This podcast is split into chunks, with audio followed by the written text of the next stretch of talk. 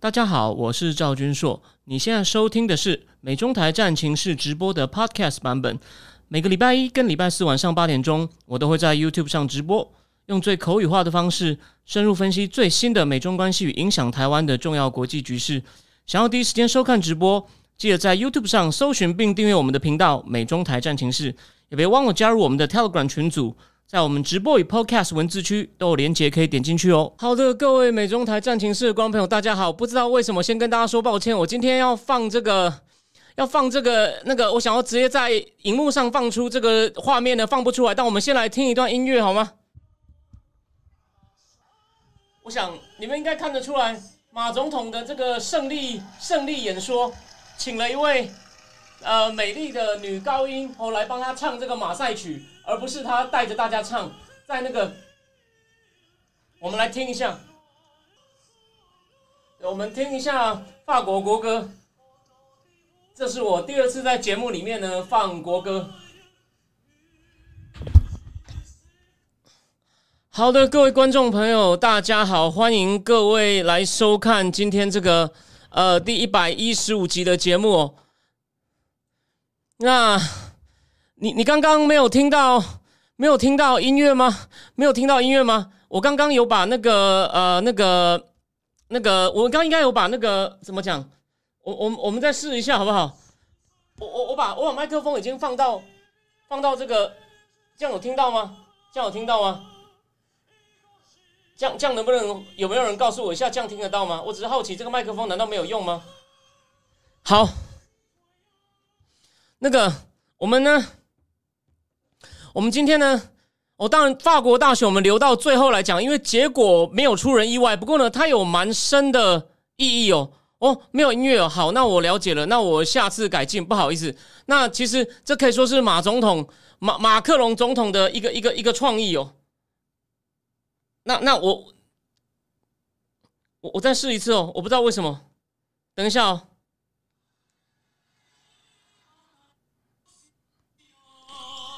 这样这样子，这样子，不知道大家有没有听到？这样子，我只是好奇，想测试一下。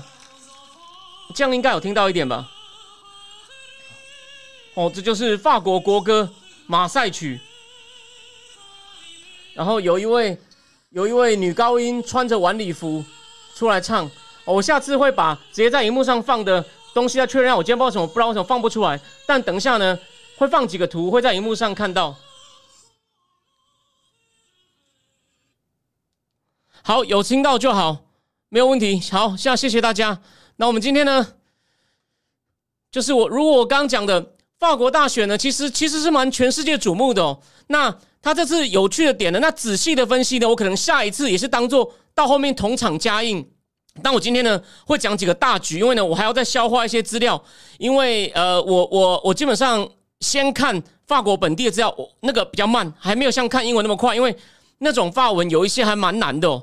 然后它有很多词汇，所以呢，我还没有完全消化完。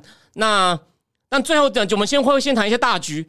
那我今天会谈一些一些有趣的小动作，来告诉你，其实马克龙是精心，不过他是胸有成竹啊。大家，我这边先大家讲一个事情，你想想看，你有你能想象在巴黎铁塔旁边这种漂亮的场子宣布败选吗？当然不是喽，他会选在那样的地方，当然表示他胸有成竹。当然，勒庞那边呢，他这次其实有保有一些希望的。为什么？他这次有出现在总部，上一次他也知道不可能，因为上一次呢，法国的那种两极化的趋势还没那么高，所以呢，有一个叫做共和国阵线会，不管是左右派会团结起来，含恨投给你不喜欢候选人，为了把极端候选人去掉。在二零一七还有，所以勒庞那次根本就是跟家人在一起，他根本就没有到竞选总部，他知道稳输的，这次他抱一些期望。好，大致上是这样子。好的，那我们呢，今天呢，最后再来讲法国大选。我们今天呢，先来讲。第一个话题由你上面看到的，就说，虽然乌克兰的战争呢，目前进入第二个阶段，而且今天大家也看到布林肯跟国防部长奥斯汀去了基辅了哦，美国终于也加码了，然后也说要在基辅恢复大使馆。那这个部分呢，再让我观察几天局势再谈。我的感觉是重心快要转到台海来了，为什么呢？因为乌克兰的战争，大家看的其实是普丁怎么样的不名誉，在很不名誉的收场情况下找个台阶下，可是呢？这一路上的过程，我想中共都已经看在眼里，他一定也要做一些准备。为什么？很简单啊，跟普丁一样，都是就就像李宗盛的山丘讲的，时不我与啊！普京为什么要那时候要赶快出手？因为他知道北约一直在跟一直在跟乌克兰在跟乌克兰强化合作，所以昨天我在我脸书上贴了那个一直说是北约激怒普京的 John Mershman 国际关系大师，他上了央视，我觉得上央视不对的。不过呢，就说阴然面跟实然面，我先提醒大家哦。实然面上，北约的动作让普京不高兴，这点 John Mershman 没有没有说错，只是难道普京不高兴你就不该做吗？这是另外一个问题。因此，John Mershman 会引起争议。我这边今天不是不是我主要谈的话题，可是我提醒大家，阴然面跟实然面是不一样的。那至于有人问我港澳人士来台定居，我看到有台派吵起来哦，我研究一下，我今天还没有时间讲。好，那我们今天这第一个重点就是，其实哦。中共跟俄罗斯，普京为什么当初会觉得我现在不动手最好动手时机呢？德国换总理，他以为德国不敢硬起来，德国现在有有有硬起来，虽然还很痛苦。我最后也会讲，德国目前他痛苦的想摆脱俄罗斯能源，而且呢，他看到八月的时候，美国那种阿富汗那种一心想撤出，丢面子也不管，他觉得美国失去战斗意志了。因此，拜登的懦弱真的是鼓舞了普京，加上德国，再加上。去年十十月开始，不是天然气价格大涨，他觉得哈，你们非靠我不可，你们绝对，我只要闪电攻下来，你们绝对为了天然气就忍住了。结果他全部都算错，那算错是一回事，可是他事先这样算是有道理的。那同样道理，对习大大来说呢，中共经济弄成这样，现在封城也封成这样，他一定就算他不大打，在我看来，他必须 do something，把他那个目前急急往下掉的趋势，而且大家也在防他了。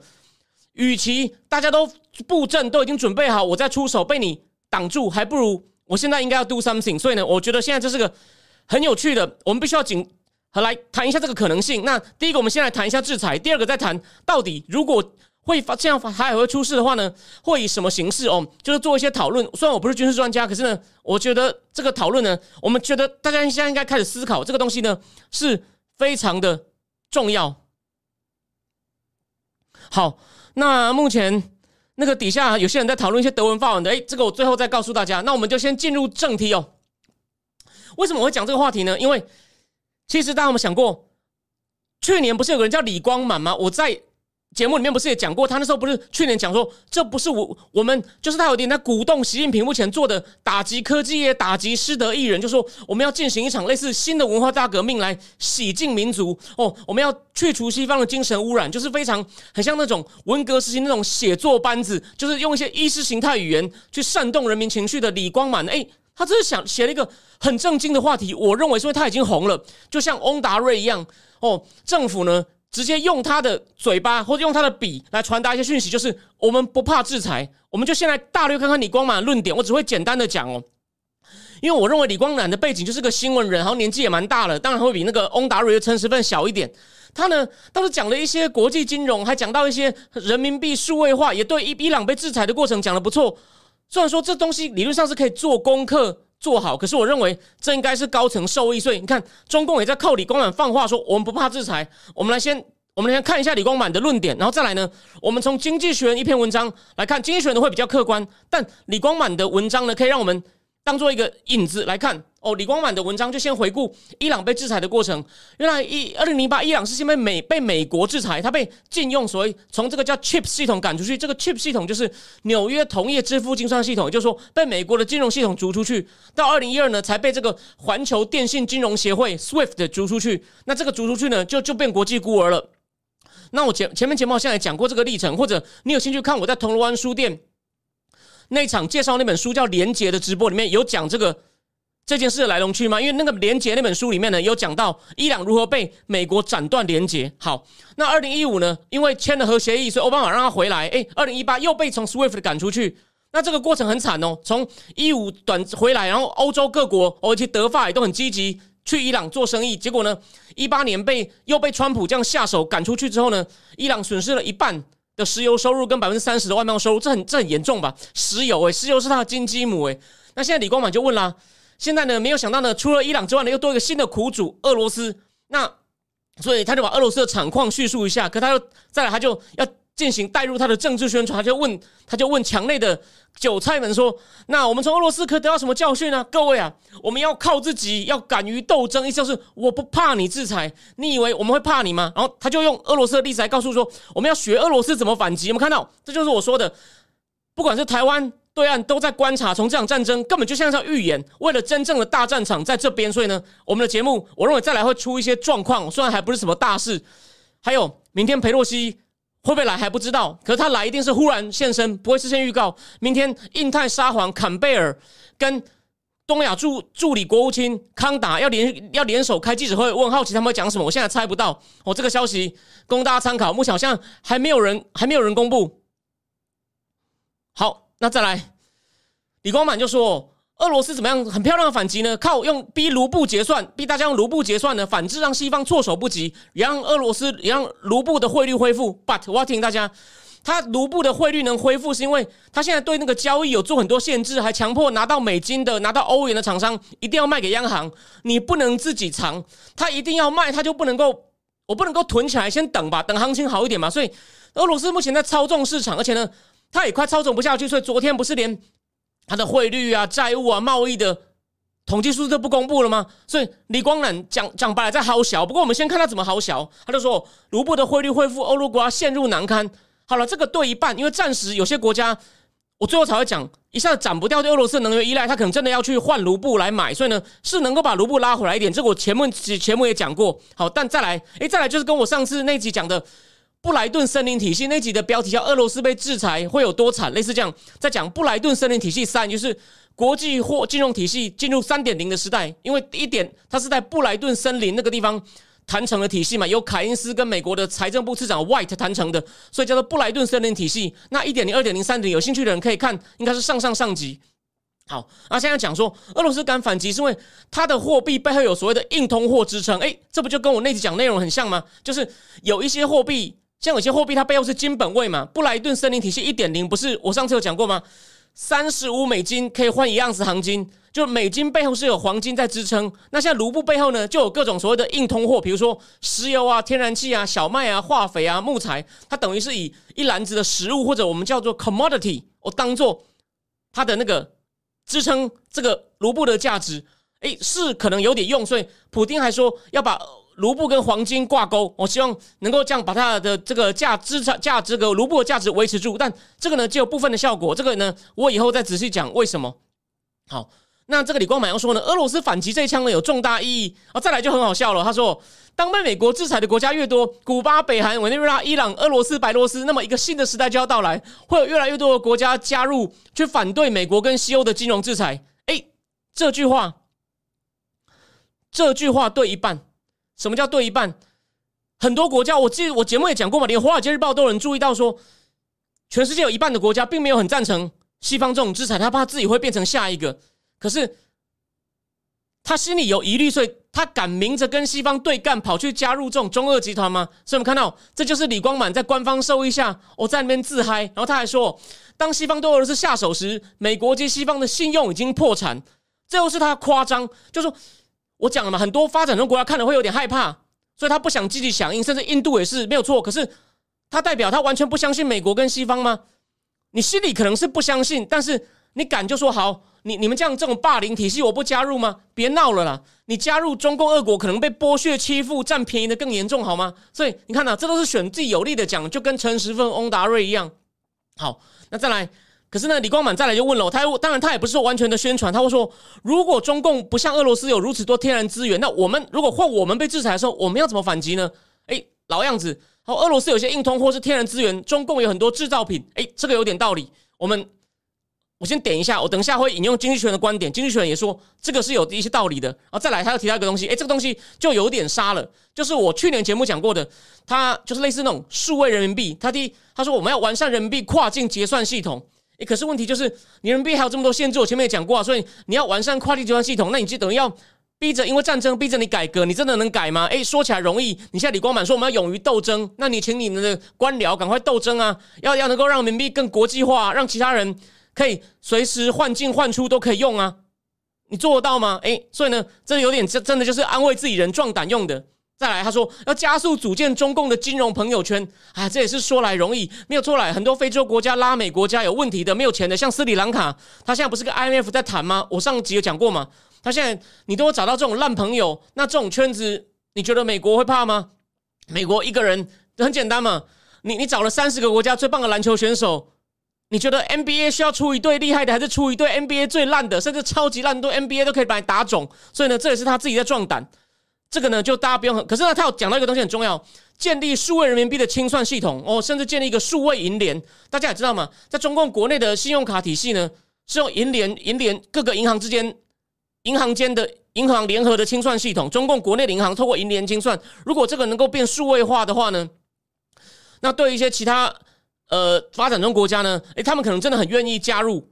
我现在俄罗斯就已经要加入银联嘛，因为它的 Visa、Master 不能清算，它只好加入中共的清算体系。如果你能把它哦全部数位化，而不用先用实体货币交易的话呢？诶，对一些那种像厄瓜多不是称之前合法化数位货币，诶，他可能愿意哦。你用数位人民币，而且呢也不也不会被美国也不会被美国抓到，也不会在目前也不用透过在美金的转一手变成一个独立体系。这个呢，如果它运作的好，而且呢不会作弊哦，你你你运作的很透明。的话呢，其实这个是对的方向。如果他要反制，但是 it takes time，所以呢，这是对的。那你们有本事赶快做啊！Let's see，我们这这这以后我们可以继续观察。我相信中共现在有危机感呢，他应该可能默默在偷偷做这件事情。好，那再来，我们就从我们再引用一些经济学人真的比较客观的分析，你就发现李光满有一些是豁然哦，有一些是好小，但有一些是有道理的哦。那个经济学那篇文章，他就先引用中国银行一个前高管叫王永利，他问说：美国敢没收中共的外汇资产吗？如果中共攻打台湾，那西方敢像对付俄罗斯一样对付中共吗？哎，技术上可以，就是可以做得到，但你有没有意愿呢？问题就来了哦。中共的外汇有三点二兆嘛？哎，跟俄罗斯很像，有三分之二是以西方国家债券的形式存放。当然这个量很大，所以呢，他如果发现情况不对以前呢，他要卖啊，他很难很快就他一卖会被发现。所以这这其实他要做到去转成出清转成其他东西很困难，所以因此呢，他有可能来不及就被制裁了。所以他如果想要故意先卖掉，或者是偷偷卖掉呢，都不容易。而且呢，如果他动作太慢，提前被没收，那就来不及了，就拜拜了。那些美元、英镑、欧元就再见了。因此，债券部分呢，其实。中共其实没有什么优势。最近中共没有买很多美国国债，他可能偷偷在学俄罗斯，要减少对美国国债的依赖。而反过来呢，我好像讲过嘛，我好像之前已经提过，中共的民民间企业发售的债券呢会被抛售，所以呢，他可能内部自己先金融可能会先破产，因为他的内部其实房地产企业，我说过他们的债券之前那个风险贴水，他们那个值利率有变得多高，我节目节目都有讲过。那如果又发生战争情况，现在西方已经都在撤了，如果真的有风吹草动，你想呢？我觉得它内部的那个外面的金流会马上被断得一塌糊涂。因此，债券你有办法吗？不太行。好，但是呢，但中共所以经济学提醒说，虽然债券它不行，它会用别方法反制。哦，这就是刚刚聊天室一开始有人问的，中共会跟俄罗斯一样没收西方公司在华资产，包括台湾人。所以有人问说，台湾人的资产会不会没有？我认为会没有。如果他要跟台湾作战的话，会没有。那外国公司的直接投资额在中共今年有多少呢？三点六兆美金。如果是金融投资，就像债券啊、股票，还有一些其他各种那种投资组合，总共有二点二兆，所以总共你看有五点八兆美金，相当不少哦。这是西方公司在俄罗斯资产的六倍。他说呢，中共一定会把它收掉。好，那俄罗斯央行这被制裁吗？这算是破纪录，也是拜登我少见，我称赞他强硬的。那他敢制裁中共的银行吗？诶，这就是个大问题了。目前全世界有三十家银行被认为是有。系统重要性的就是，如果它倒了，会引发大家都互相，它可能跟其他大银行有很多关联交易嘛，互相开户，甚至互相借款交易。因此，有一家倒了，其他家也会被影响。全世界有三十家这种银行，就是它有举足轻重，会动牵一发而动全身。有三十家，这里面有四家是中共的。那如果西方制裁他们的话呢？贷款给他们的银行，可能钱就拿不回来，或者是有在这四家银行开户的其他银行呢，也会遭殃。总所以呢，你去把中共银行制裁了，会不会引引？反过来打到自己呢？会不会杀敌一千自损？不要说八百自损五百呢？有可能。所以西方政府可能会很谨慎，这个他不敢，就像对俄罗斯一样那么爽快就用了。而且呢，这种制裁会对贸易也有很大影响哦，不只是金融面的。因为如果没有美金的话，跟中共进行贸易需要的各种保险啊，或者是贸易贷款也没有办法进行。可是呢，中共目前是全球一百二十个国家，但主要我说的是开发中国家的首要贸易伙伴。如果中共跟他们的贸易缺乏美金去帮忙做一些保险啊或者贷款的话呢，会让这些国家起来群起反抗美国盟友。他说：“关我们什么事啊？我我又我又没有跟中共打仗，就你害我，现在没有办法借美金贷款去跟中共买东西，或者是我买的东西现在没有保险。”诶，他可能会群起，就可能会对美国发出反弹。我认为有可能，甚至有一些哦，就是被切断的，可能就迅速为了自保，就马上转到前面讲到的中共的金融朋友圈、中共金融联盟是有可能的。因此，贸易上就像李光满讲的，他可以靠他的制造品呢拉回一些朋友，这个是有可能发生的。但这种具体要去模拟的话，这牵涉很多技术面哦，这不是我能做到的。但是呢，大致的逻辑哦，我们是可以去理解，然后并且。做一些也是做一些推测，只是没有像那种可能用那种电脑模拟软体去模拟的这种国贸国贸理论上都有很多那种软体可以去模拟这种状况。而且呢，如果你对中共也进行一些贸易制裁的话呢，西方自己会遭殃。为什么？中国美国的进口百分之十八来自中共，欧盟百分之二十二。那这这里面有些是零组件哦。我自己白天的工作，我们公司的零组件有一些就从。中共这边来，因此，如果你禁止中共的零组件进口呢，会影响到会影响到欧美自己的，会影响到欧美自己的制造业哦。那只要像，所以说，经济学人就引用了一个维也纳大学的教授，他经过计算后认为，如果欧美砍掉百分之九十从中共进口的东西，包括那些零组件的话呢，他自己的出口呢也会少掉百分之十，因为有一些没有中共的零组件、没有替代品的哇，那他就可能生产不了了，所以呢也会伤到自己。那最后一个，中共还有一个武器可以反制对方，这个是李光满没有提到的。中共的国内市场，他比方说，如果美国的半导体啊完全禁止出口给中共，像高通啊、高通啊那些，博通啊那些，美国公司、美国的半导体的业呢，营收会掉百分之三十七，哦，相当不少哦。你看嘛，光一个华为被制裁，高通就叫得半死了，半导体业可能还会损失十二万个工作，十二万个不少嘞。那再来还有。中共可能会禁止稀土出口，电动车电池，像什么宁德时代啊，那些都是对吧？中共的电在电动车行十大电动车电池里面，十大里面有七家中共公司，因此除了特斯拉自己没问题外，其他电动车被中共一弄，可会蛮惨。所以中共是有能力反咬你了。那还有一个欧洲会受伤很重的，他说欧洲这次哦，也是为了还是想发财，有一个东西被对俄罗斯没有禁止出口，豁免了，精品就是 Gucci、Gucci、LV。Chanel 这种东西还可以卖给俄罗斯那些大亨，中共这块市场更大，高达五百亿美金。所以经济学做了一个总结，他说：西方制裁俄罗斯，普京反击，比如说规定你用卢布，或者是列出不友善国家清单。他说呢，每次普京一反击呢，西方就可以用像在一样嘛，像在玩说话一样，你你你你你你你出牌我就跟。可是呢，他说中共情况不同，中共不但敢反击呢，而且呢，中共的反击会让欧美受伤。因此，欧美可能怕中共的反击伤到自己，他不敢像对俄罗斯这样子大动作制裁。哦，经济学人最后讲了一个，讲了一个有点让人比较毛骨悚然，说你西方呢，因为顾忌中共的反击会伤到西方自己，可能不敢对中共使出像俄罗斯那么大的制裁。这一点呢，最好不要让中共知道。嗯，那现在美国当然。拜登政府这次好像嘴巴上还算强硬，但是他能够坚持吗？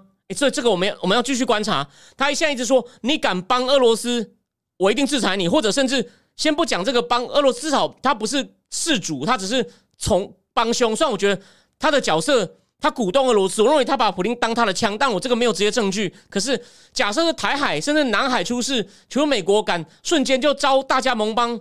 我觉得日本敢了，日本应该加入啊南韩新的总统伊许愿意加入，可是北约会那么配合吗？会把比如说中共跟美国出了事，或者是中共对台湾斗了一些动作，而美国美国的确有做一些帮忙，那请问这视同为美国跟中共交战吗？那就视同为对北约交战吗？诶，这个问题大家可以想一下，这个真的是大家大家需要想一下。好。那再来呢？我们就进入直接，我们我们刚只谈是战争之后发生的事情。那我们来谈一下，到底现在两边从乌俄战争学到什么？我先换个标题。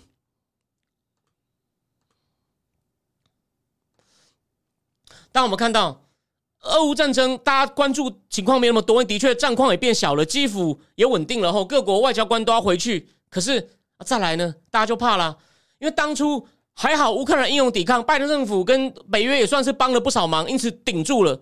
如果当初顶不住，很快陷落，美国西方可能乱成一团，担心台海就危险。可现在呢？难道因为把普丁也陷在里面了，就没事了吗？No。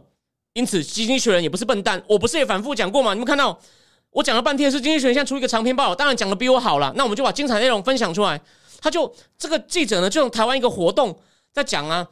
战争的时候怎么样急救啊？哦，怎么样逃生啊？怎么样求生的一个活动开始讲。他就说那活动呢，海报呢，就那个墙上呢有支援香港啊、支援新疆的海报，还有一个海报很有趣哦，他就写说他用英文写哦，就是写中二狼狈为奸。他还解释给英文读者什么是狼也就算了，什么是狈，那是一种神话中的动物。好，那再来他就提醒西方的读者说，可台湾现在问题很大，虽然虽然台湾人现在好比较紧张战争，而且呢这次呢也想了很多。台湾这次有些想法改变，我们等下来讲。问题来了，台湾的国防支出从九十年代的百占 GDP 五点二，掉到阿扁时代两千年剩下百分之二点七，到二零二零剩下一点九，真的是不多。今年呢，蔡政府因为觉得情况不对了，才加到二点一。你有没有想过，我们常常在笑德国，或者我们说川普骂德国骂的好，结果我们自己好像也有点掉漆耶，这么少。那关于这个问题呢，我有些大方向，算具体，我觉得政策要怎么变呢？我不懂政策细节，因为我后面在政府做，可是我觉得。台湾某种甚至应该要加税，去让国防预算多一点。国防预算，但能不能这样为了国防预算加税？我不知道在行政程序上可不可以做。那如果有懂的人，你可以欢迎你提出意见。好，但重点来了，以美金，如果以美金为比较单位的话呢，中共的国防预算台湾的二十倍。那经济学人就要解释给西方读者，为什么国防预算支出台湾人不喜欢呢？第一，过去是军事强人，这种军事威权，蒋介石。大家可能觉得台湾是威权政府，可是，你可能不会觉得台湾是个军事威权。可是因为蒋介石不穿军服，可他就是个军人呐。拉丁美洲或非洲都很多军人独裁，大家可能觉得台湾虽然过去不民主，可是你不会想到台湾是军事独裁。But actually，台湾是的，只是蒋介石很早就不穿军服。那蒋不要大家不要忘了，蒋经国也当过国防部长哦。哦，孙立人被他关了一辈子，因此台湾其实算是个军事强人独裁。那像他有提到，就是我之前反复骂过的，他说。台湾的军队呢，尤其是陆军呢，就像蔡英文，他就引用蔡英文讲的，没有他引用了那个办活动的人讲的，就是台湾的陆军呢就在干嘛？拔草啊、油漆啊、造假文件啊。那前面两个蔡总统也讲过嘛。那还有呢，这就是另外原因，就大家也觉得没有必要把钱花在干这些事情上面嘛。那还有一个就是，台湾人过去以为跟对岸呢经济合作、交流合作越来越密切，对岸不敢动武，但看到习近平这样搞呢，已经。几乎很少人有这种幻想了，可能除了国民党某些人吧。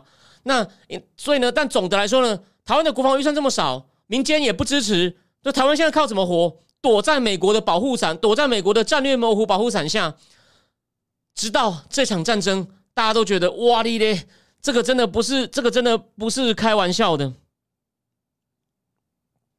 然后聊天室有人说，学校教官又有军训，就是一个军事独裁国家，有道理。好，那这场战争呢？他就说：“这场战争让台湾人一喜一则一喜一则一忧，大家可以看看这个精选的记者描述的，你有没有同感？”他说：“喜的是台湾可以跟乌克兰一样，面对强敌，一样把它挡下来。就只要我们有决心，再加上够多的物资资源，那台湾的军事的设备绝对比乌克兰好，这个没有问题。那陆军当然因为真的很废纸，我们不确定能不能用。可是空海军，海军虽然设备不够，可是呢，基本还有。那空军其实我们的 F 十六够多。”飞行员也都去美国训练，因此呢，空军是最靠得住的。你看，连你大家这边提一件小事嘛，台湾人去法国训练幻象的时候，不是有一架失事吗？他都有能力飞到空旷地方再坠毁，所以呢，技术真的是不错的哦。谢谢他壮烈为国牺牲哦。那可忧的是什么呢？台湾人也看到了，制裁跟我们事先拿到西方的武器呢，都无法吓阻俄罗斯。那一样道理啊，诶，这个的确是可以类比。那。在他引用了一份叫台湾也有现在有一个战略国际研究中心的一份民调，也看到这种台湾人矛盾的情绪哦。第一，好的是什么呢？愿意为台湾人战的人呢，从百分之四十升到百分之七十了，有没有？真的是战争有改变大家的想法？那差不多一样比例，就七成的人呢赞成恢复征兵，可是呢，觉得美国会介入的比例从五十五掉到四十三，是不是看到拜登政府真的还好？台湾人够清醒，觉得拜登政府有一些不确定性。我现在不是要骂他哦，可是他没有办法让人那么信赖哦。而且呢，有不到三分之一的人，就是比三百分之三十三还少的人，认为台湾单独挡得住侵略，所以哦，有点悲观哦。好，那再来，他就说，这个记者就说，最重要的启示呢，这样这样对台湾人来说，还是呢，时间。第一，你要撑得够久，还有什么呢？平时要做好准备。好，再来就谈到地理位置。那跟乌克兰比呢？台湾的地理位置也是一喜一忧。那喜当然大家也知道嘛，有个海嘛，这个是天然的最棒的天险。可是忧是什么呢？外面的补给也比较难进来，不像乌克兰里面都从波兰进来。另外就是我前面已经讲很清楚了，哦，如果比较晚进来的，麻烦今天你再回去重看。西方不一定敢制裁中共，所以有喜有忧。那很多台湾人呢，也都希望俄罗斯的经验能给中国一个教训。诶，他有得到这些教训，我也同意。可是，就像我上一节目已经讲，你不要以为习大大就就此放弃了，不要这么乐观。我认为他只是在做一些做一些修正。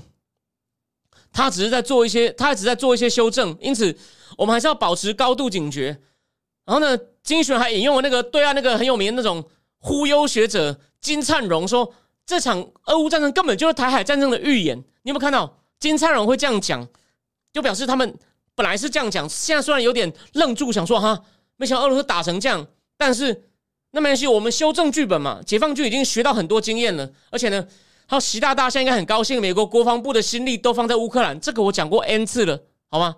所以这样，经济学人现在也讲了，而且呢，美国现在国内分裂的情况很严重。你们看到，民主党还是靠那个一月六号委员会想搞川普。这边插个话题，前几天不是共和党众议院的少数党领袖，他一月六号的时候，不是他的讲话被他录下来说，川普应该辞职。虽然川普好像说不介意，可是你们看到，就说美国内部还是有很多各种大大小小的纷争，所以原来连。众议院的领袖 McCarthy，他跟川普的关系跟我上次讲过 Lindsey Graham 有点像，就是忽冷忽热，时好时坏。所以美国内部呢也有各种问题。民主党呢还是觉得川普想搞革命，想推翻民主。但我反复讲过，发生暴动，川普有政治责任。可是呢，你觉得程序有问题，你有合理怀疑的时候，你不能抗议吗？虽然失控，你是总统就有政治责任。那可是他们一定不接受我这种说法。美国一定两派也是相持不下，甚至美国可能更右派的就说，一定就是。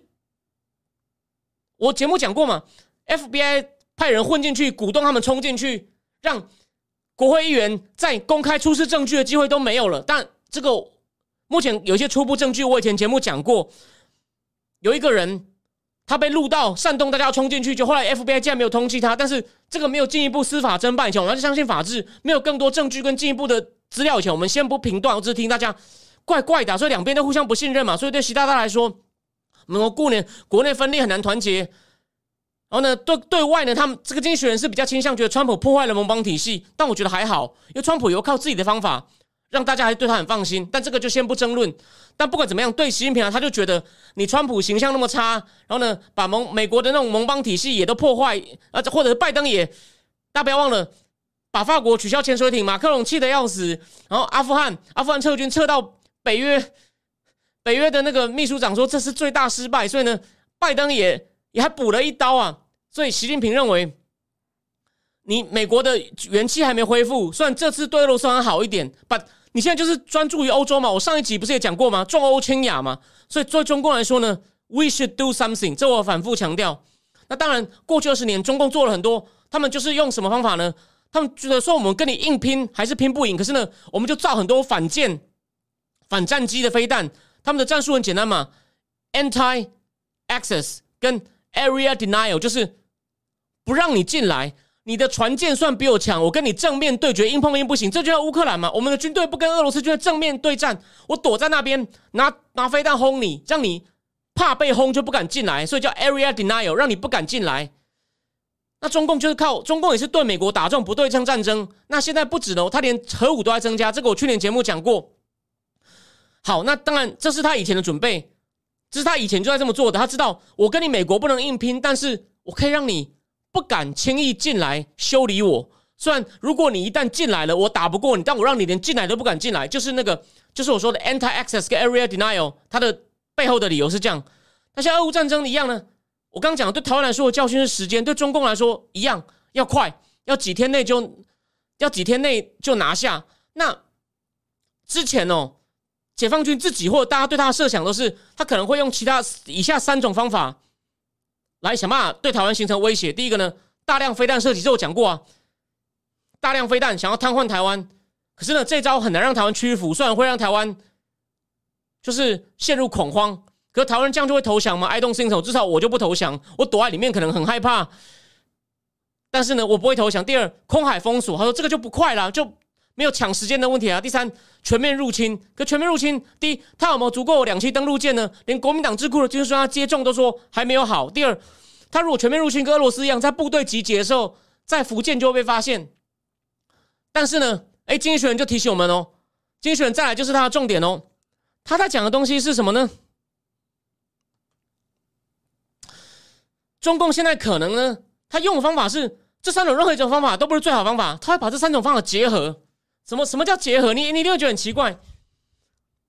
他现在宣布进行大规模的军演，海军军演，军演到一半呢，把台湾封锁，而且呢，他现在学俄罗斯核武警告，用核威胁说，有人敢来突破封锁，我就战术性没有到战略，战术性核武弄你。这个我最后还会再讲。然后呢，在美国还在想该怎么办，要制裁还是要反制，还是要跟中国正面冲突的时候呢？他就进攻，所以呢，三种都有，就全面入侵。先先演习，假装靠近，说我只在演习，就像俄罗斯讲的，我只在演习，我没有权利演习吗？在学，你凭什么？你一直说我们弄战争，哎，美国啊，可不可以宣布一下我们什么要开战呢？我们都听你的好了，你可不可以？你可以提早跟媒体全世界宣布我什么时候开战，让我可以放假？俄罗斯的发言人、外交部发言人不是这样讲吗？中共可能这样说，我演习不行吗？这难道不是这本来就是我利有的水域？然后忽然就说，哎。因为我们要演习，所有船不能进来哦，然后就暗示一下，我可能会用核武，谁敢进来挑战？那时候日美国乱成一团，然后呢，哎，发现拜登可能又讲错话，砰！你看有没有看到？他就学学普丁哦，把普丁的精神学起来。那台湾到底遇到这种情况怎么办呢？就是我们今天讲的重点了。之前不是美国的川普时代最后一个国家安全顾问叫做那个什么 Robert O'Brien 吗？他在华尔街日报投书嘛，就说台湾应该要采取所谓的豪猪战略。或者叫做 Hard ROC，那如果是我们本土自己呢？有一个人叫做李喜明将军，我亲眼看过他，虽然没有讲到话。为什么？他是我同学婚礼的主婚人，因为我同学当年在办拉法埃建安球场的时候，李喜明是负责少将。李喜明提出一个叫全面防卫战略。我今天如果有时间，我们再多讲一点李喜明将军的小故事。那这个叫做全面防卫战，叫 Overall Defense Concept，这得到美国的智库，甚至美国的国防部长 Eli Ratner 高度评价。那这简单说什么呢？李启明主张所谓的高效能的作战平台，比如说像战机啊、潜舰啊或潜水艇啊。李启明自己就是潜舰出身的哦。这种高效能的作战平台，甚至像阿帕奇直升机啊、大的战车啊，这种买少量就好。为什么要跟中共的灰色战略对抗？什么叫灰色战略？战机进入你的防空识别区啊，或者是那个航空母舰那条那艘航空母舰绕台啊，我们也需要跟着它。半半照半飞哦，这需要一些正统的武器。可是这种东西不要太多，要什么呢？要大量的小东西，比如说反舰飞弹哦。经济学人就 quote，经济学人就 quote 李喜明哦，他就 quote quote 李喜明，他说，李喜明就举个比喻，他说，你乌克兰就有一千三一千架坦克，怎么去跟不乌克兰只有一百架坦克，怎么去跟俄罗斯的一千架坦克对抗呢？可是。如果乌克兰有一万具那个 Javelin 飞弹，你看俄罗斯现在的厂，所以一样，好，台湾也应该要买这种小东西。这我以前略微提过。可是现在问题来了，哎，这就是李启明将军等于是一个人单挑整个官僚体系。台湾虽然现在大致上说我们要搞不对称作战，而台湾这个方向呢，也被美国的国防部助理部长，就是民主党里面我认为我少数欣赏的鹰派 Eli Ratner 说不错。可是呢？去年就有一个专家，他在美国的国会的那个幕僚机构美中安全经济安全审查委员会的证词里面就讲说，台湾的不对称作战 （overall defense concept） 虽然这是对的，可是呢，具体执行被官僚体系层层打层层打折扣。他说什么呢？他官僚体系这个抵抗 （resistance） 呢，是有三个原因：interpersonal animosity，就是互相每个主官、新官、每个主、每个每个高层的军方的将领的意见都不一样；第二。Principal disagreement 就是只是意见不同，并不是说我看你不爽说反对你，而是我认为的战略构想跟你不一样。这就好像台湾都是大陆军嘛，这很荒谬嘛。我前面不是讲过有一个比较好的陆军将领，前参谋总长霍守业就跟马英九说，我们需要的是大海军、中空军、小陆军，这就是所谓的 principled disagreement，专业意见判断不同；第三个 bureaucratic inertia，官僚体系的那种惰性，就是他要忽然去买这种小东西，他他没有这个经验，他就给你放着不做或处理的很慢。然后呢，这个这个美国作证的官员还说呢，有一些很多退休的官员呢，他们还阴奉阳违。什么叫不阳奉阴违？怎么说呢？他把这个不对称作战的不对称呢，用一种很奇怪的方式解释，结果呢，搞了半天又买了一些所谓的对称武器，比如说他说像 M 一零九自走炮，他们就把不对称做很扭曲的解释，然后又买了一些就是李醒反对的那种大的武器，哦，那就就就毁掉，或者像柴油潜舰呢，哦，还有当然现在中共。在搞这种灰色战争，所以台湾的确需要一些对等的武器去监视它、去拦截它。可是呢，在这方面呢，花了太多经费，所以美国的官员说：“你不要被这种事被中国牵着走，就被他被他拖入一个不要的、不必要的战场，花费太多资源。”那金学人后来还讲，李启明就反对说：“你买这么多 M one 啊，买这么多坦克啊，买这么多阿帕奇啊、飞鹰啊、F 十六啊、攻击性潜舰啊，买那么多干嘛？但反而只反坦克。”反飞弹、反反潜艇的飞弹都太少。李启明认为啊，这些刚讲那些大家伙啊，M one 啊，坦克啊，阿帕奇啊，黑鹰啊，F 十六啊，可能一开战就被摧毁，根本用不到，或者是被瘫痪，被电子作战瘫痪。的确，俄罗斯好像就有些这个问题嘛，不是很多北约的侦察机在罗马尼亚、在波兰上空就在那边侦察，甚至阻挠俄罗斯，让俄罗斯飞弹打不准。而且呢。美国甚至可能叫台湾的潜水艇不要下水。我们现在有四，现在有两艘嘛？那可能虽然现在据说潜舰国造有遭到一些困难。那假设假设这困难，我们假设没事，真的可以下水服役。将来美国可能说你们这四艘都不要动，因为他我们怕我们会打错。俄罗斯好像这次就会发生发生指挥不够就发生打错的问题。好，因此反正重点就是李启明的观点跟大家不一样，所以。我常之前讲过嘛，美台国防会议啊，台湾的国防部官员去年找了一个理由说疫情又不去，为什么？因为美国是美国请了李喜明去演讲，那李喜明的观点跟那些台湾国防部官员的长官不同，他们觉得这样会很尴尬，等于让一个退休官员在台上教训我们，就你怎么骑到我们头上？你已经退休了，你可能已经仕途无望了，但仕途一定无望吗？我觉得不一定哦。李喜明现在其实很活跃哦，不要忘了，李喜明的那个黄曙光现在也变成国安会咨询委员。所以李启明会不会再出来呢？我们不知道。那重点，可是重点来了，经济人就晒了一个反对意见。现在是另外那个人呢，是国防现在国防研究院，国防研究院现在比较红，里面有个很常被晒的人叫苏孝煌，他跟李李启明的意李启明将军意见不一样。他认为台湾需要这些重武器，我来制空制海，为什么呢？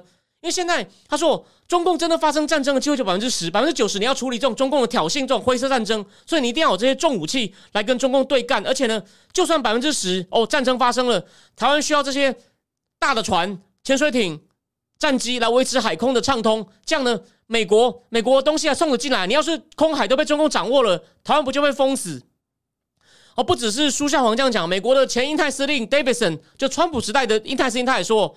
台湾需要攻击性武器，因为这样中共才会觉得他的部队处于风险之中，我们才能够吓阻，才能够吓阻，把中共才能够吓阻掉中共。他认为，哎，他还认为哦，这个 Davidson 举个比喻说，像足球比赛，你要赢啊，你要能够进攻，你不能只是守。好，再来，台湾跟台湾跟俄乌呢，还有一个地方不一样，像在比如说俄罗斯波罗的海，我之前节目是有讲过，他三国的军力非常小，像为了防俄罗斯，都是靠美国的军力。还有一些阿帕奇直升机嘛，所以那三国都觉得哇，我们美国现在派来三十艘直升机跟几千个军人，已经比我们这几个国家加起来的军力都还强两倍啊！可是英泰的情况不同，英泰的情况是美国就像一个轴心一样，它有它会跟其他，它会有跟其他国家哦有各自各自的双边连接，是由美国为轴心，有各种双边连接。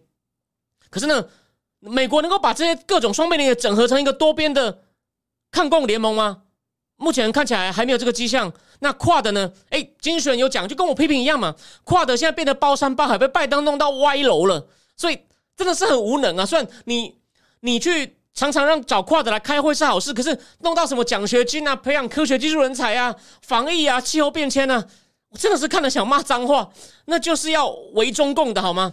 你给印度越来越多好武器，越来越让他摆脱俄罗斯，你在那边跟他讲气候变迁干嘛？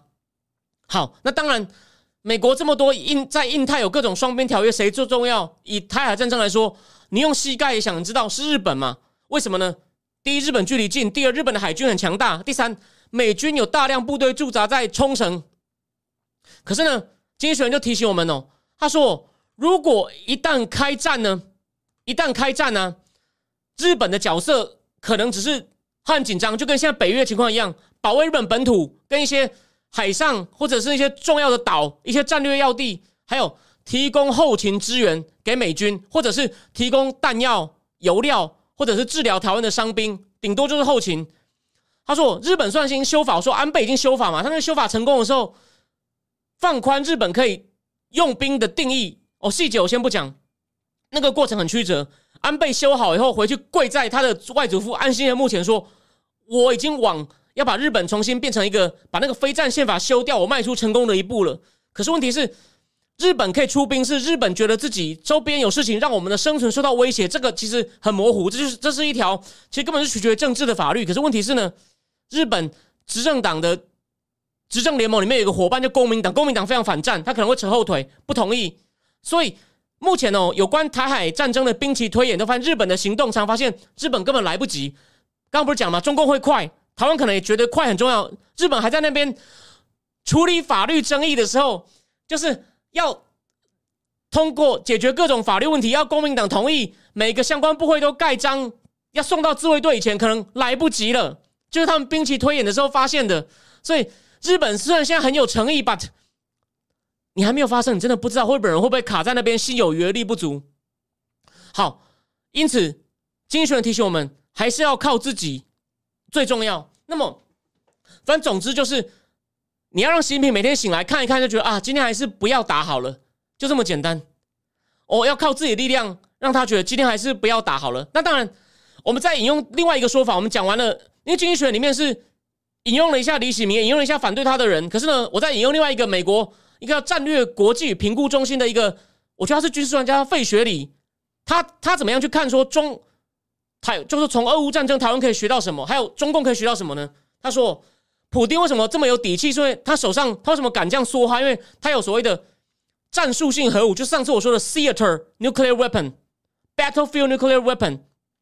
那习近平也有很多这种战术性核武。这种这些战术性核武只要产生于火箭军跟空军哦，它有大概三千套的弹道飞弹跟巡弋飞弹投射系统。那普丁呢？一开始对乌克兰的时候没有用。这个费雪里提醒我们，习近平可能要来的时候不会重蹈普丁的覆辙，他可能不会直接对台湾丢了，一丢他可能经济他大概也这时候西方也敢制裁他了。可是呢，他会以战术性核武展示一下，就是像我上一集不是讲，普丁可能会在黑海丢来吓乌克兰，习近平可能会在。哪里丢一下，甚至对关岛发动战术核武攻击，先把美国吓住，或或者在南海或哪用一下，把把美日先吓住。他说：“而以习近平的凶狠跟中共共产党可以杀掉自己人民七千万的记录，他说他不在乎美国有限的核报复行动。他说习近平这次就觉得一定要先把战术性核武准备好哦。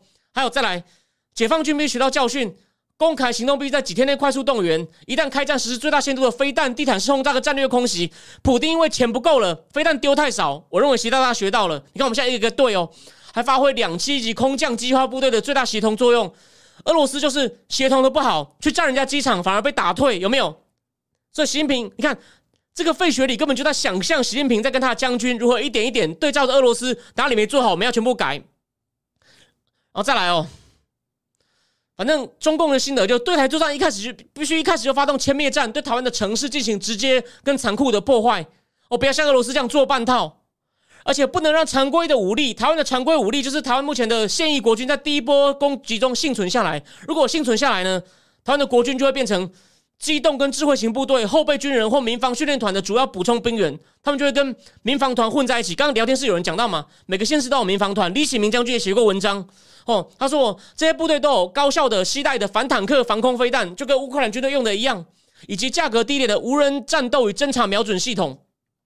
但这方面哦，台湾好像还做的很不好。台湾好像现在操作无人机的人都留不住，因为你没有给他加急。你看台湾的军队的那种官僚作业系统，真的是很落后，所以蔡总统一定要加油。好像空空军还是陆军的无人机的那个操作的人很容易流失，因为没有你不把他视为飞行员，把他当做普通的军官，这是真的是个很大的问题。好，那再来继续。因此哦，人民而且呢，人民解放军并在台湾周边地区掌握空海优势。好，这个就跟李启明讲的比较不一样了。你看，因为解放军也会想要取得空优海优，所以台湾必须要有重武器跟他对干。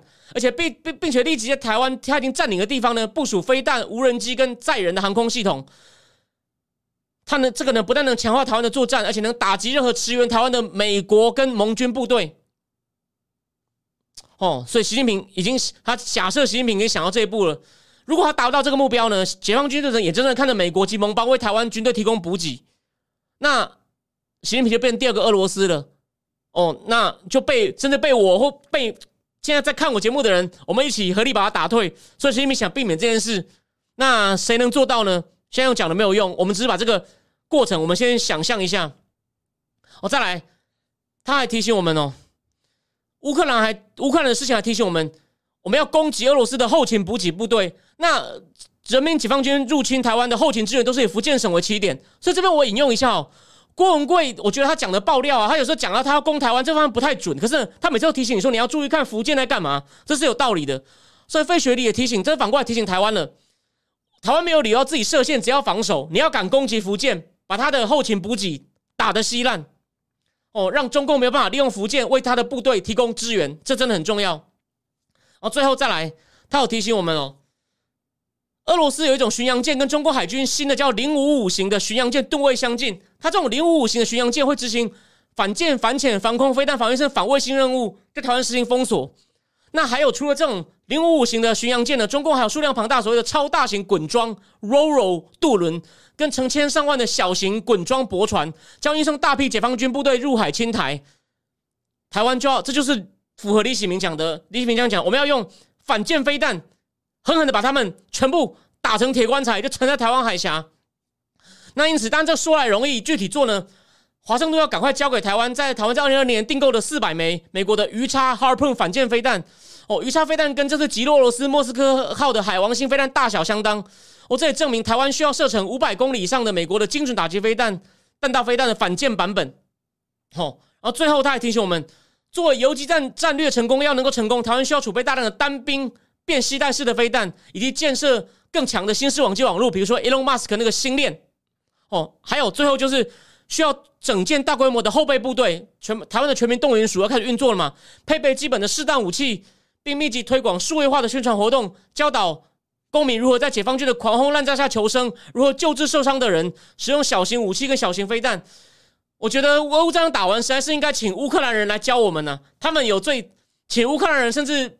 偷偷请一些美国、加拿大退休军官来教我们。那美国、加拿大退休军官可能还没有那么多实战经验。乌克兰的人应该对吧？台湾给他们一笔大笔钱重建，请他们派几百个人来教我们，我都想去上课，好吗？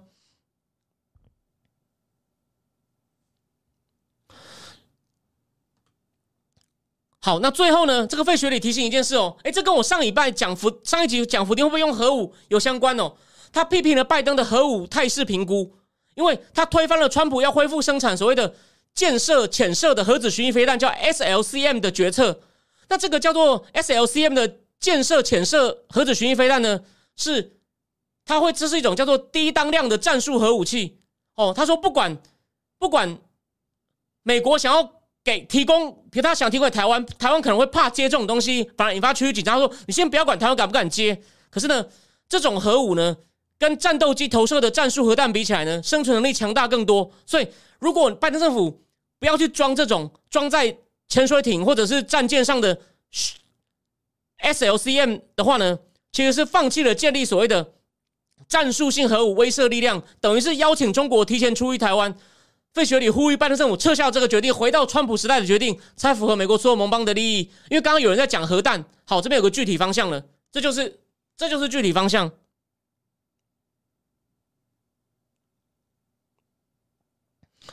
好，那我们这部分呢，就是所以你们发现，从这个第三方的观点，我们看到李喜明将军讲的很多东西，其实是蛮重要的，真的是关李喜明将讲的很多是对的。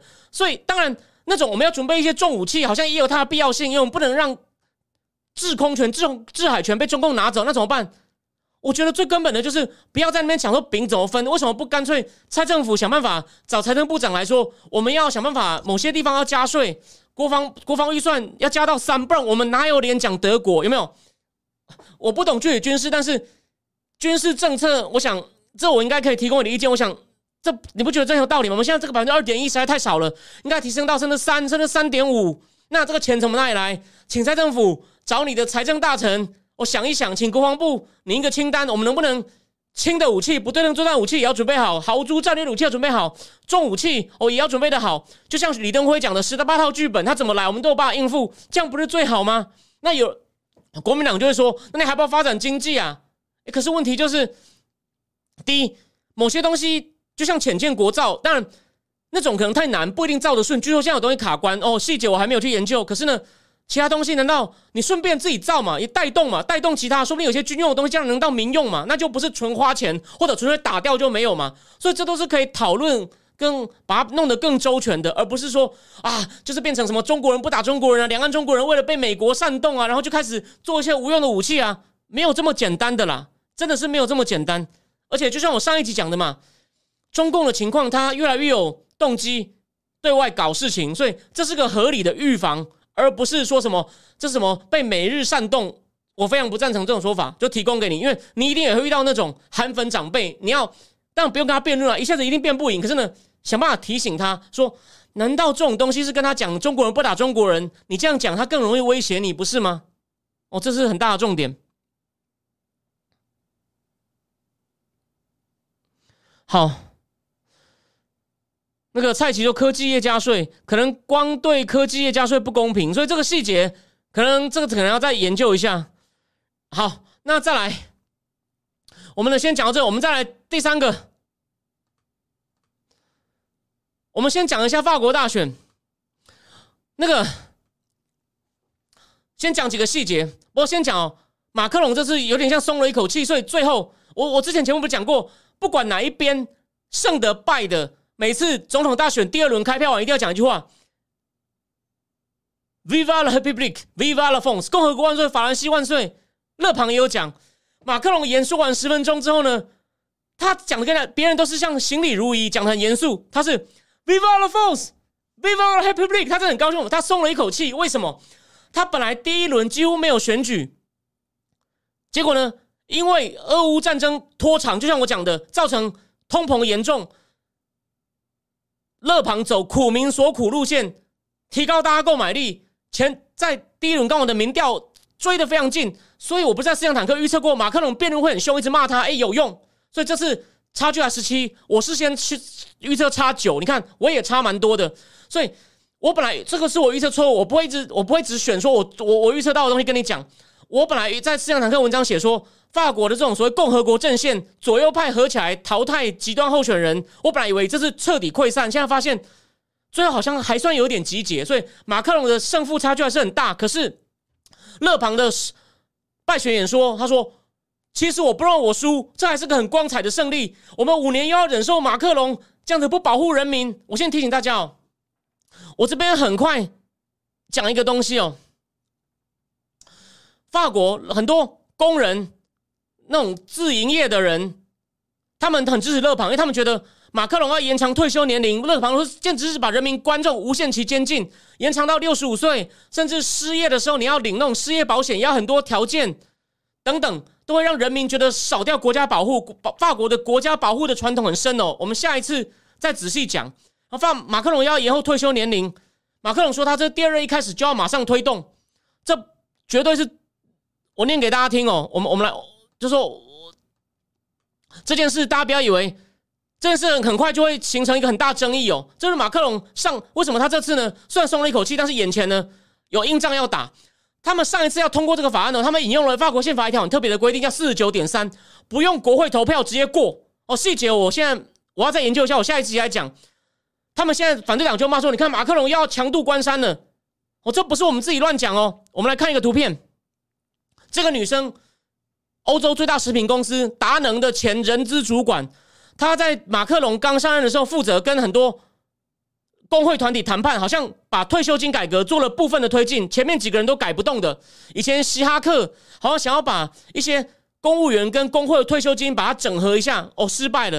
然后呢，沙克那个好应该是前右派总理费用封刷费用想要改也失败了。这个女生前一阵有第一阶段二零一七有改成功一点点，这个是最新的新闻，他也是说一定要继续推进退休退休年龄改革，就是他，他叫做。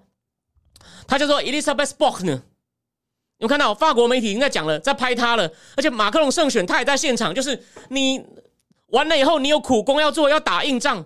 上一次他们本来要不不不不不表决就过这个退休金改革，但是呢，遇到疫情往后拖了。然后呢，那个总理后来也下台了。第一个总理就是一个很高的叫 Edward Philip。好，那我现在讲的有点乱了，大家忍耐一下。可重点，可重点来了，不只是。后面有印章哦，我们再看一下一个很有趣的东西。说勒庞算跟马克龙还是差蛮多的哦，比我预测想要大。可是呢，大家看一下这个图哦，你看哦，黄色是马克龙赢的，这个就巴黎，巴黎人最多，所以他能够赢这么百分比很大，所以巴黎大赢。你一定想不到哦，巴黎他在上一次呢是所有投票所，哦所有的类似邻里全部赢，这次还是赢九成。那也知道巴黎是霸国最重要的地方，几乎整个大巴黎大概占了六分之一的人口嘛。可是你看，蓝色是勒庞赢的，所以也不少哦。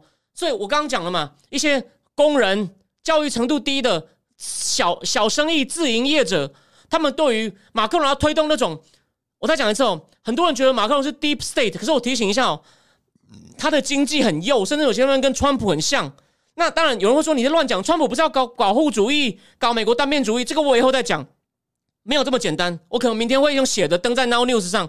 所以你看，说我乐盘还是觉得还是还蛮拽的。说对我来说，他说这是个 eclaton eclaton victoire，eclaton 就是指说闪闪发光的哦，轰轰的轰轰隆隆轰轰烈烈的胜利。还有这，然后呢，我会继续我的保证，保护法国人民。然后呢，我们要在国会选举中讨回来。好，另外一个我说第三名的那个左王极左的 Melon 兄也说，国会选举就是。总统大选第三轮，哎，他还直接跟马克龙说：“你要用我当行政院长。”就是，其实哦，法国的极左极右，他们的经济政策很像，都是很偏左，跟马克龙至少跟马克龙是相对的。极左极右不合是对于移民、宗教、法国文化态度，但是对经济上期那种保护法国人民，甚至增加国家角色，极左极右其实很像，这跟美国有点像。所以我讲过，班农也说，有些事情我们可以跟 Warren。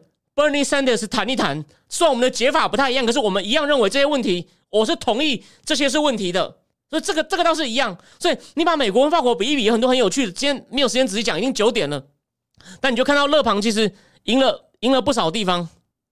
然后现在聊天室有些人很精彩，在讨论武器哦，你们比我懂，就是欢迎大家可以仔细看一看这些东西，然后。好，因此呢，我要讲的就是马克龙松了一口气，所以呢，而且有很，而且还有一件事哦，他真的是有雄心大志的。你看那么年，他四十二岁的第一当总统，法国第五共和以来最年轻的总统，而且终于破前两个总统不能连任的魔咒。而且呢，虽然前面有希哈克有连任过，希哈克任上也出现过左右共治，什么呢？国会失去多数，被迫任命左派当行政院长，因为法国是双手掌制，所以他有任命 Lionel Jospin 当行政院长，就是他们的总理。Premier Minister, Prime Minister，结果 Lionel Jospin 后来跟他选总统，这样第一轮输给勒庞的爸爸老勒庞，所以那时候希拉克以八十二比十八打败勒庞连任，但是希拉克左右共治过，马克龙还没有，所以他那么年轻破很多记录。我提醒大家，这个东这个细节你都查到，可是不会有人提醒你。马克龙这两次他胜选之后出来的方式很很大改变，你不要以为这只是个细节，说赵林说他要只是为了讲而讲，no。他第一次野心最大，因为他觉得我这么年轻就当总统，我很不容易，而且我又有经验，我又能够拥抱左派进步价值，经济上又能够像美国一样改市场化，我雄才大略，所以他第一次好像是学，我应该是学戴高乐还是密特朗，他从罗浮宫的金字塔走出来，有一段是摄影机的死角拍不到，他这样走不是说他在走路，他要提醒大家，我就是第二个法国历史上伟大的政治家。但你看他第一次又遇到疫情，又遇到黄背心抗议，还有他很注重环保。其实他很注重环保，就是说他有一部分跟奥巴马很像，注重保护同性恋、保护环保、绿能。可是他的部长尼古拉斯·玉露，法国很有名的，后来不因为性侵案辞职，而且好像政策推动也不顺。你这种事对台湾人无感。尼古拉斯·玉露玉露在法国辞职的时候闹很大，所以他很注重的环保大将折损了。那重点我就回来，所以说他遇到过这么多挫折。他这次呢，他也发现怎么那么多人那么恨我？大家不要忘了，他那天选完，法国很多地方都发生暴动，反对马克龙，而且连 John Luc Mélenchon 都说，虽然没有勒庞当选，这是好事，但是我们选出第五共和最烂的、最烂的总统马克龙。你看，我支持你，只是因为我更讨厌勒庞，你还是有够烂的。对我来说，重点来了。所以呢，马克龙知道他得罪很多人，他这是要团结，所以他这次承诺什么呢？我要让给下一代更好的生活。他走出来时候带了一堆小朋友、青少年，跟他太太牵着手，跟一堆小朋友一起走到走到埃菲尔铁塔旁边，然后再开始讲话。你们看到这？他今天他跟法国人讲：“我可以让下一代更好，你们必须要，你们还是要投给我，请你们支持我，不要那么反对我。”然后要保持风度，不要虚乐旁，所以这些细节很有趣哦。那我今天法国大选就讲到这边。我最后最后讲一点，还有一点有相关的，他可以带头。为什么？如果勒庞当选的话呢，就会变成有点孤立。他真的比川普还孤立，可能跟欧盟作对。马克龙现在就要带领欧盟赶快斩断对俄罗斯的能源依赖。我们来讲一下德国，德国的能源依赖。德国其实你一定想不到。因为主要是德国买很多嘛，但还有些其他东欧国家开战以来，俄罗斯已经从欧洲得赚了三百五十亿欧元的能源收入。那德国跟俄罗斯的合作是其来有自，冷战时期，德国用钢管帮他建那个输天然气的钢管来跟俄罗斯换天然气。然后后来梅克尔时代呢，他们也注重绿，开始注重绿能环保嘛。德国不要核能，不要煤炭，不要褐煤，再生能源成长有限，所以就开始拼命买天然气，天然气是比较环保一点的东西。那就变得依赖越来越严重。那现在呢？德国很多智库就开始做各种估计嘛，说如果我们现在很快把天然气都不用，石油也不用，会让经济成长哦。有一家估计损失百分之两二点二个百分点，跟四十万个工作。而且要听大家哦，为什么德国人那么在乎？那么你说他自私也可以，可是呢，德国是目前经济还没有恢复到疫情前水准的哦。其他国家很多都恢复了，所以德国就是我们都还没恢复到疫情前。如果你要我们再受打击，那那这个 Olaf Schultz 还要不要干下去？所以他的确面面临一些面临一些两难呢。哦，还有什么呢？而有另外一家叫 Kiel 研究所的一个叫 Stefan Kuz 认为，今年跟明年，如果我们把俄罗斯的能源全部不要，会害我们损失两千两百亿欧元，很大把，相当于百分之六点五的经济成长。可是呢，也有那种注重国家安全的学者认为，光凭道德理由就应该抵制。我们现在做太少，成本巨大，会折损德国的政治资本。我同意哦，台湾人都笑他笑到不行嘛。可是呢，我这讲一个，我先大概提一下哦。像德国有个做陶瓷叫 Rosenthal 的工厂，就说没有天然气啊，我们的窑啊就不能够维持温度，就完蛋了。那巴斯巴斯化学就说，我们也会很多工厂被迫停工。我们现在检讨哪一个要先停，哪一个不停。然后各个大工厂都请律师要申请豁免，就如果到时候要配给，优先给家庭工业的要看情况，看要优先给大工厂，优先给小工厂。各个律师都在各显神，说德国现在有点乱掉了，就是我们非斩断俄罗斯能源不可。可是那个过程会非常痛苦哦，而且呢，最好笑的就是在梅克尔时代啊，不管俄罗斯对邻邻国做了什么，各种侵略，呃，德国都不管，两国的能源合作持续深化。所以在前东德一个叫 s c h w e s c h w e d t 的地方，有个叫 PCK 炼油厂，是俄罗斯石油所有。西德西欧最大的天然气储存设施在德国叫。Redden 的地方是俄罗斯天然气公司所有。你看，俄罗斯人早就把你吃的死死的。而且呢，这两个我刚讲这两个炼油厂跟天然气储存设施，你一定不相信，听了可能会下巴掉下来。